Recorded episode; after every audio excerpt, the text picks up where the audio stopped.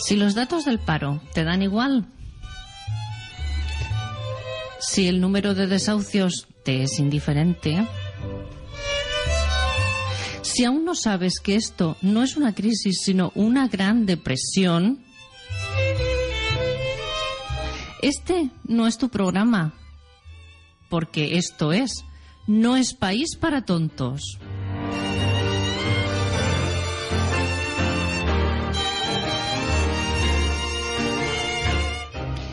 Donde llamamos las cosas por su nombre. Si aún no sabes bailar el tango, espabila, que la música hace rato que está sonando.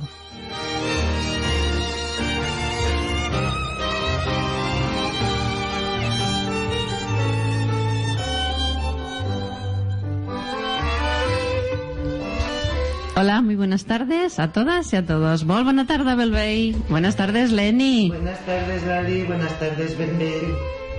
El show postraumático que hemos escuchado hoy en televisión, una cadena muy famosa que ha cambiado su frase de yo no soy tonto por no es país para tontos.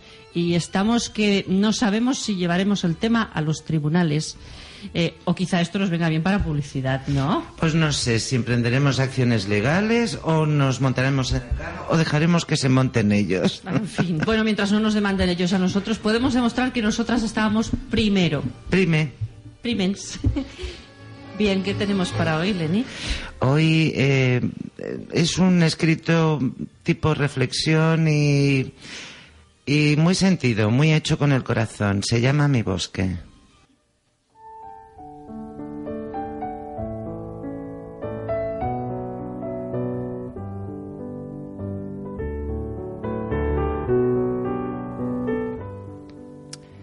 Tras la ventana yo te veo día a día y me conmueve tu belleza, exuberante y a la vez tan delicado.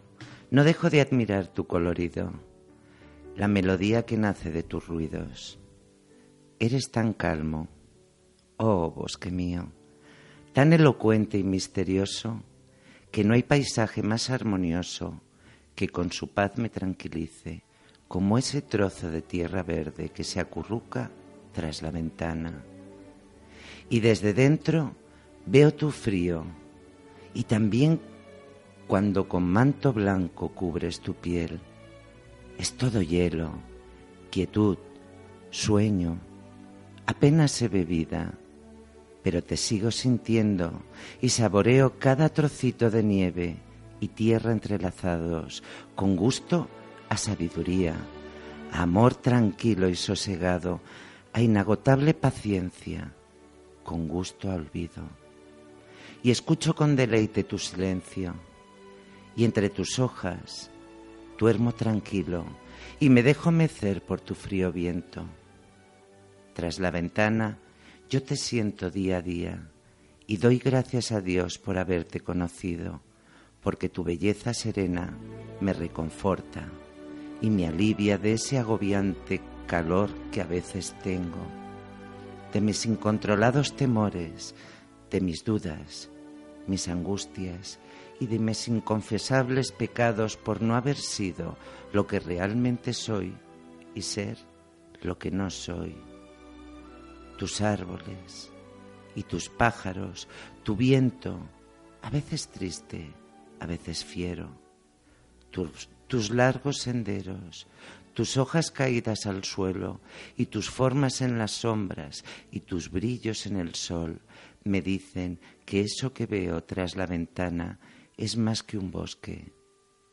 Es la pureza que día a día me inyecto en vena para apreciar lo que ya tengo y prescindir de lo que no, y para sentir muy dentro de mí que estoy viviendo. Y desde la calidez de mi hogar, no dejo de observar tu sencilla grandiosidad y aprendo de ella y busco en tu equilibrio el mío y con tu simplicidad resuelvo incógnitas difíciles de descifrar si no te tuviera tan cerca, porque eres sabio, porque eres justo.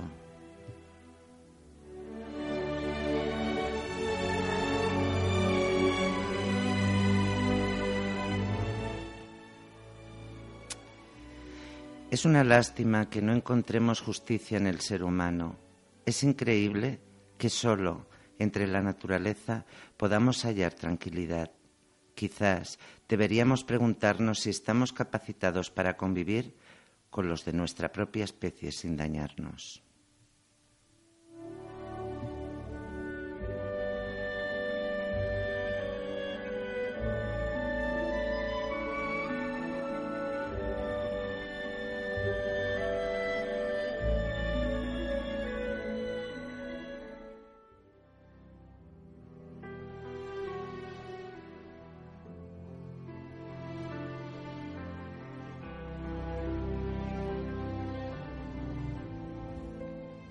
Un padre de familia se ha quitado la vida. Un hombre que al agotar la prestación por desempleo había trabajado toda su vida como electricista, no pudo hacer frente al alquiler del piso donde vivía, fue desahuciado junto a su esposa e hija menor de edad. No tuvo más remedio que ocupar un piso vacío eh, de protección oficial de la empresa Dixa en el barrio del Gornal en Hospitalet de Llobregat. Hace una semana recibió la orden de desahucio y se presentó en el ayuntamiento de su localidad para que su familia pudiese dormir en algún albergue, según confirmó Juan Álvarez, presidente de la Asociación de Vecinos Carmen Amaya. El consistorio le denegó la petición.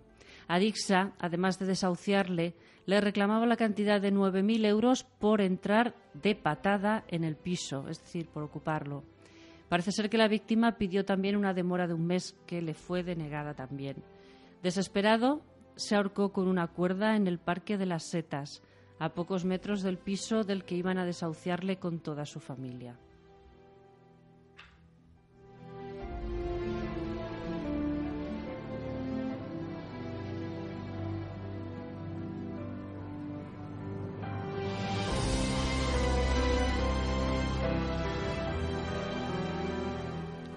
Bueno, aquí hay que hacer alguna reflexión, ¿no? Eh, no hay palabras, no hay palabras. Eh, vuelvo a repetir lo que, lo que he querido transmitir con, con, mi pequeño escrito y no sé si he sido capaz de hacerlo, pero eh, qué injustos somos con nuestra propia especie, eh, las personas, los animales racionales, qué irracionales somos muchas veces, ¿no? Sí, porque además creo que no deberíamos acostumbrarnos a este tipo de noticias, pero es lo que es lo que hay. Y yo alguna vez he pronosticado y me dicen que soy demasiado pesimista, que vamos a asistir a, a, suicidios de familias enteras por la desesperación que hay. Ya ha habido algún caso, lo que ocurre es que no lo confirman. Hay más de, ya se han producido más de 3.200 suicidios por la crisis y los desahucios. Es una cifra que hay que pensarlo. A mí me gustaría, y de hecho enviaré un enlace de este programa al Ayuntamiento de Hospitalet del Llobregat, a su alcaldesa del PSC, Partido dels Socialistas de Cataluña, la señora Nuria Marín Martínez, Nuria Marín Martín, perdón, eh, que cobra al mes 5.500 euros, con dos pagas extras de 5.300 euros, más dietas, por valor de unos 30.000 euros aproximadamente y los concejales unos 4.000 y pico de euros. Eh, señora Nuria Marín, el día 26 de diciembre cumple usted 50 años, medio siglo. Eh, desde este programa vaya por delante nuestro regalo, que es el suicidio de este hombre, que pese sobre su conciencia toda la vida, que su partido se está ofreciendo como la solución a lo que está pasando y estamos viendo que desde los consistorios ustedes, que, que, son los que mandan y están más cerquita, no hacen nada. Servicios sociales no ayudó a este hombre. Sin embargo, al día siguiente del suicidio, sí que se presentó servicios sociales para ver qué necesitaba la familia. Pues mire, lamentablemente lo que necesitaba ya no se lo podían devolver, porque era a esta mujer le faltaba su marido y a esta hija le faltaba su padre. Felicidades, señora Nuria. Felicidades.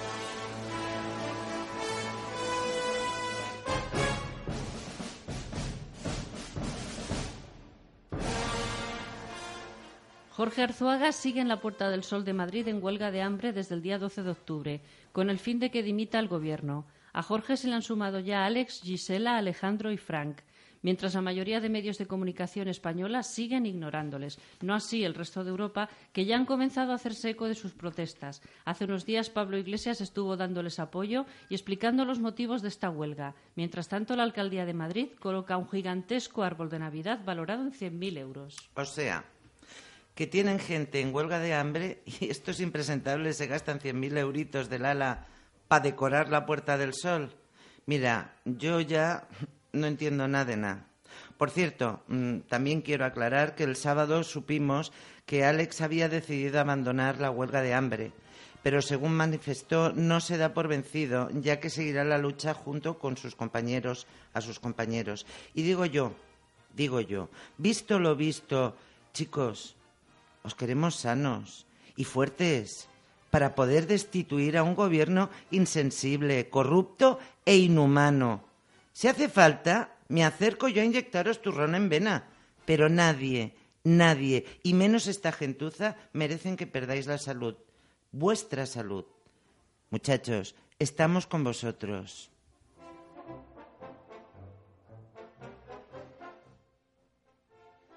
¿Tu nombre es? Jorge.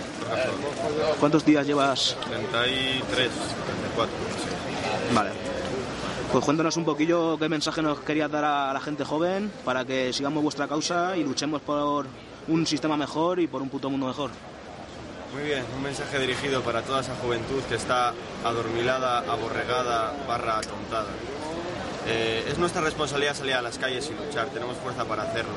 No os da vergüenza estar todo el día mirando las tonterías, que si televisión, programas de televisión basura, que lo único que hacen es atontaros más, aborregarnos más, en lugar de luchar por nuestro futuro, que es lo que verdaderamente importa, nuestro futuro y el de nuestros hijos, que es que no tenemos salida laboral, no tenemos futuro, no tenemos, no tenemos medios para encontrar un trabajo, tenemos que marcharnos de este país, nos están recortando, nos están quitando derechos todos los días y esta mierda nos la vamos a comer nosotros. Así que a ver si una puta vez espabilamos y salimos a las calles todos unidos con fuerza para cambiar esta situación creo que hace falta hablar así porque ya no sé, no sé cuál es lo que tiene que hacer para que cambie esa, esa mentalidad estar mirando cosas que son tonterías y no lo que verdaderamente importa que es nuestro futuro. ¿Tu nombre es? Me llamo Alejandro. ¿Cuántos días llevas en huelga de hambre? Hoy llevo 31 días. 31 días ya, ¿no? Bueno, y quería preguntaros para dejarnos un mensaje para la reacción de la juventud, eh, un mensaje desde el corazón vuestro. Pues mi mensaje a la juventud básicamente es eh, quizás un poco recordarles, recordarle a las personas jóvenes que somos la generación mejor preparada que ha tenido este país y posiblemente que ha tenido el mundo. Somos personas, eh, creo que somos trabajadoras, somos personas estudiosas, eh, que nos ha tocado vivir un momento difícil y que creo que tenemos tenemos en nuestro interior la fuerza y tenemos en nuestro interior la voluntad de, hacer que, para las generaciones venideras esto sea un mundo, un mundo mucho más apacible, un mundo mucho más bonito del que nosotros hemos recibido de nuestros padres. Y tenemos la oportunidad de hacerlo realmente, es decir, tenemos todas las herramientas a nuestro alcance, tenemos, tenemos la fuerza para llevarlo a cabo y, tenemos que rebelarnos, es decir, no, no, tenemos que tirar hacia la violencia, tenemos que ser personas lectoras, ser personas cultas, ser personas que tengan, que tengan esos medios que, que, necesita hoy en día la sociedad, aparte de la fuerza. Eh, tenemos que tener también el nivel cultural necesario, el nivel intelectual necesario para, para rebelarnos de una manera eh, desde el corazón, es decir, no, no con gritos, ni patadas, ni,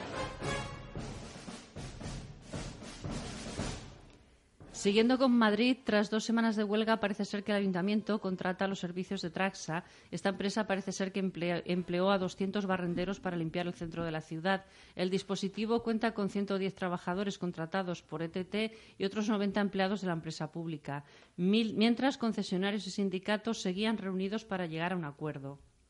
Y mientras tanto, Madrid hasta arriba de porquería, menos en la calle Génova que ya en su día limpiaron todos los papelicos y pruebas varias del caso Bárcenas. De todas formas, la huelga de servicios de limpieza en Madrid se ha saldado finalmente con acuerdo logrado durante la madrugada de domingo. En dicho acuerdo se ha aprobado un expediente de regulación temporal de empleo de 45 días al año hasta 2017 además de bajas voluntarias con una remuneración de 28-29 días por año trabajado y excedencias de 5 a 10 años con indemnizaciones que serán respectivamente del 50% y 70% del salario bruto. Tras 11 días de huelga, se acumulaban en la mayoría de barrios de Madrid basuras y suciedad por todas partes, mientras aseguraban algunos vecinos que habían llegado a ver roedores por las calles. Otros barrios, como mm, la llamada Milla de Oro, donde se encuentran las tiendas más lujosas de la ciudad, aparecían misteriosamente limpias. Yo para mí, yo para mí que tienen un servicio de limpieza especial para ellos, ¿eh? Va a ser que sí. Y a todo esto el famoso Relaxing Cup of café con leche en la Plaza Mayor posiblemente resulte con algún añadido extra con toda esa suciedad flotando en el aire. Lo mejor de la rueda de prensa que dio Ana Botella, a la que no respondió a ninguna pregunta. Y es que en eso son expertos los del Partido Popular, porque hasta dan cursos para esto. Vamos a escucharla mejor. He oído hablar de huelga salvaje, de sabotajes, de acción de piquetes. No sé qué opinión le merece que las empresas que hace tres meses eh, concursaron y ganaron un concurso no estén prestando ahora el servicio y no les advirtieron a ustedes de que pensaban hacer un ERE. Hay que decir dos cosas. Nuestra obligación como ayuntamiento es velar por el cumplimiento de los servicios mínimos. Las empresas son las que están obligadas a cumplir los servicios mínimos. Los piquetes vandalizan la ciudad de Madrid.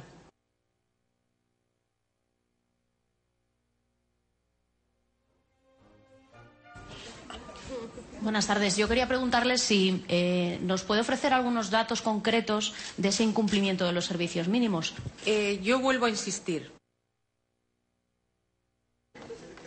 Las empresas concesionarias son los que tienen que cumplir con los servicios mínimos. Quería saber aquí. Me gustaría saber, eh, retomando la pregunta de mi compañera Telecinco, si se sabe en qué grado no se están cumpliendo los servicios mínimos, si están cumpliéndose a la mitad, un cuarto, al 75%, si tienen algún dato recabado. No se están cumpliendo en su totalidad y, por lo tanto, no le voy a decir una cifra exacta que en este momento no tengo la precisión. Sé que no se están cumpliendo los servicios mínimos en su totalidad.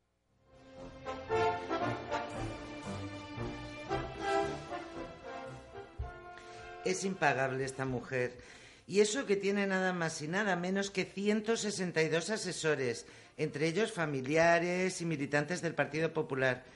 Creo que deberíamos recordar uno de sus grandes éxitos, por favor. A little more, more, more about my beautiful hometown, Madrid. Madrid is one of the most comfortable, charming and inviting cities in the world. In the world.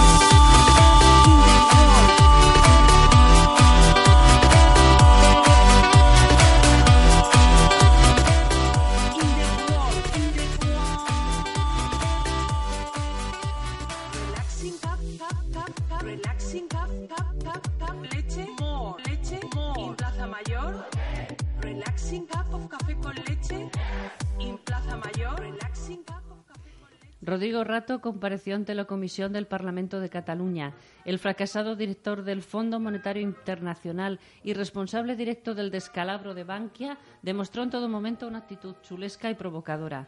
Rato, responsable de más de 80.000 desahucios en todo el territorio nacional y de estafar a 183.000 personas con la venta de preferentes, se mostró impasible ante los reproches de David Fernández de CUP Incluso este llegó a mostrarle una sandalia preguntándole si tenía miedo a perderlo todo como nos ha pasado a tontos ciudadanos de este país. Fernández recibió el reproche de la presidenta de la Comisión catalana por extralimitarse en el tiempo.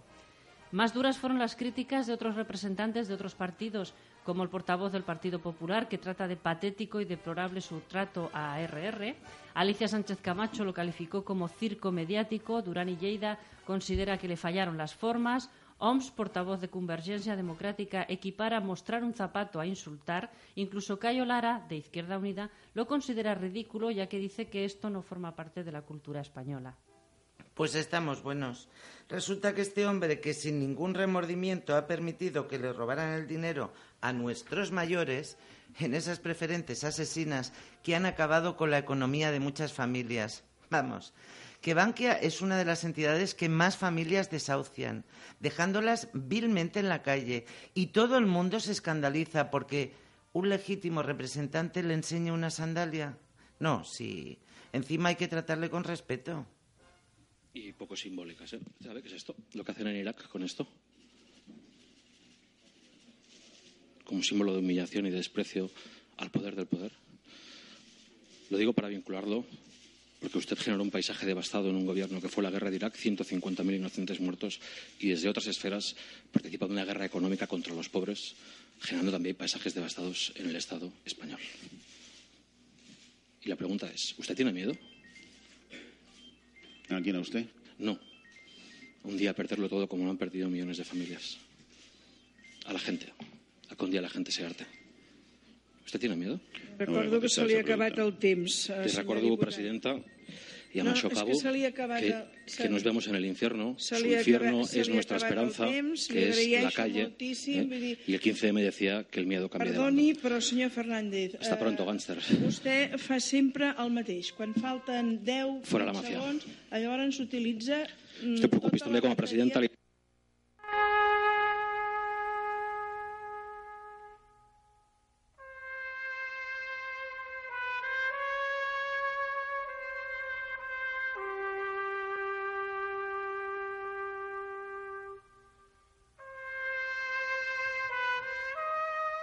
Rodrigo Rato, ¿cómo te presentas así en el Parlamento de Cataluña después de dejar a la gente sin casa y sin ahorros, sin mostrarnos ningún respeto?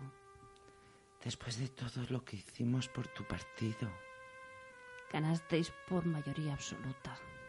Y ahora, ahora todavía te atreves a exigir respeto. Nos desafías con tu actitud a nosotros. Rodrigo, espera, espera y verás. La venganza es un plato que se sirve frío.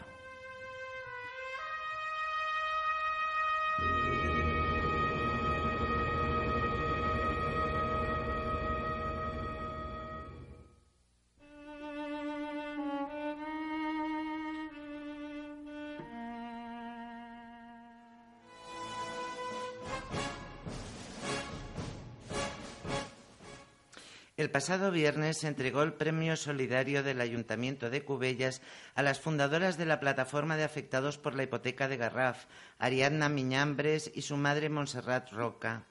Monse padece una enfermedad degenerativa y no puede valerse por sí misma.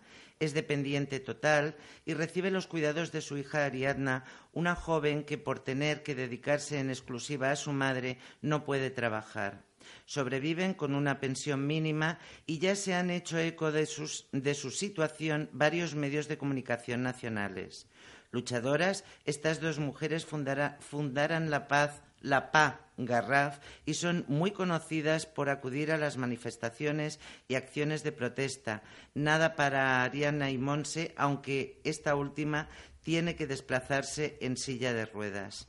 En la entrega del premio fueron acompañadas por varias PAS y se mostraron muy emocionadas al recibir el galardón.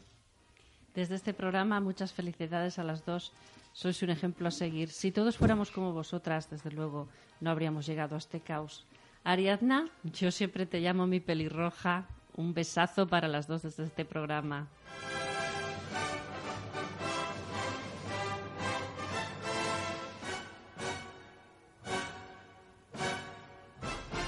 Por contra, un ejemplo de insolidaridad total a Cataluña, ese país que tanto defiende nuestro presidente, el señor Artur Mas, después de arruinar la sanidad, los funcionarios, las farmacias, el sector educativo, se marcha a promocionar Cataluña a Israel y lo hace acompañado de un séquito de 60 personas, entre ellos representantes de 30 empresas catalanas y 19 centros de investigación.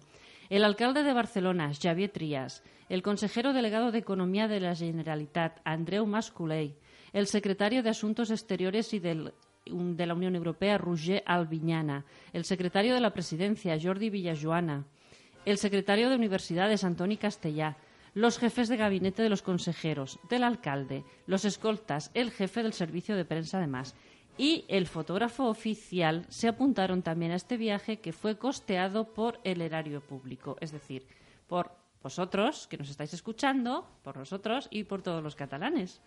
Se alojaron en el lujoso Mamila Hotel, situado en el centro de Jerusalén, donde la habitación más barata cuesta 409 euros.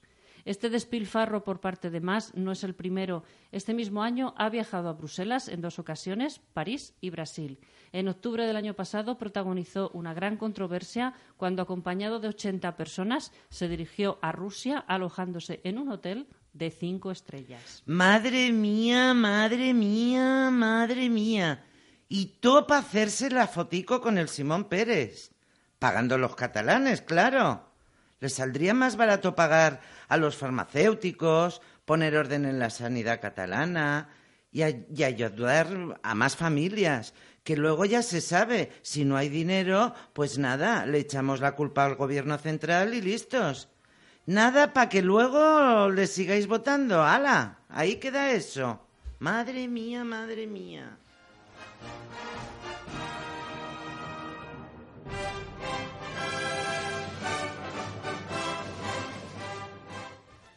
Bien, y bueno, nos hemos quedado ya sin tiempo. Hoy hemos empezado un poquito más tarde por algún problemilla técnico que ya se ha solventado. Y para finalizar, nos queda el palazo de la semana. Es para.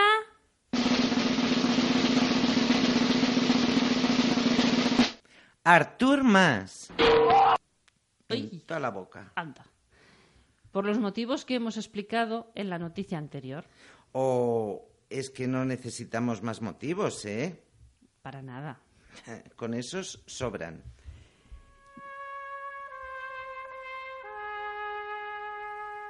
Hasta la próxima semana. Y ya sabéis. Sed buenos. Pero si sois un poquito malos. No, pasa nada.